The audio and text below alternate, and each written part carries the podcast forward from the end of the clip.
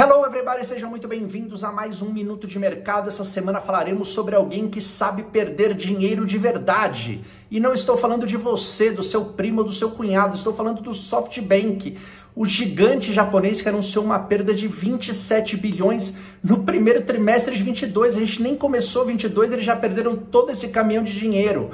Qual a razão? A razão é que eles investem em um monte de empresas de tecnologia, um monte de empresa que está enrolada ali na China, e eles estão mais famosos do que nunca por conta daquela série We Crashed, que conta a história do investimento gigantesco que eles fizeram no WeWork.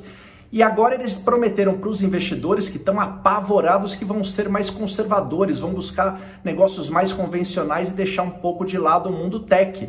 Será que é a hora? Será que agora não era a hora de comprar? Quer comprar ações do WeWork, quer comprar ações do SoftBank, quer comprar ações de tecnologia? Use a Stake, a sua plataforma de investimentos nos Estados Unidos.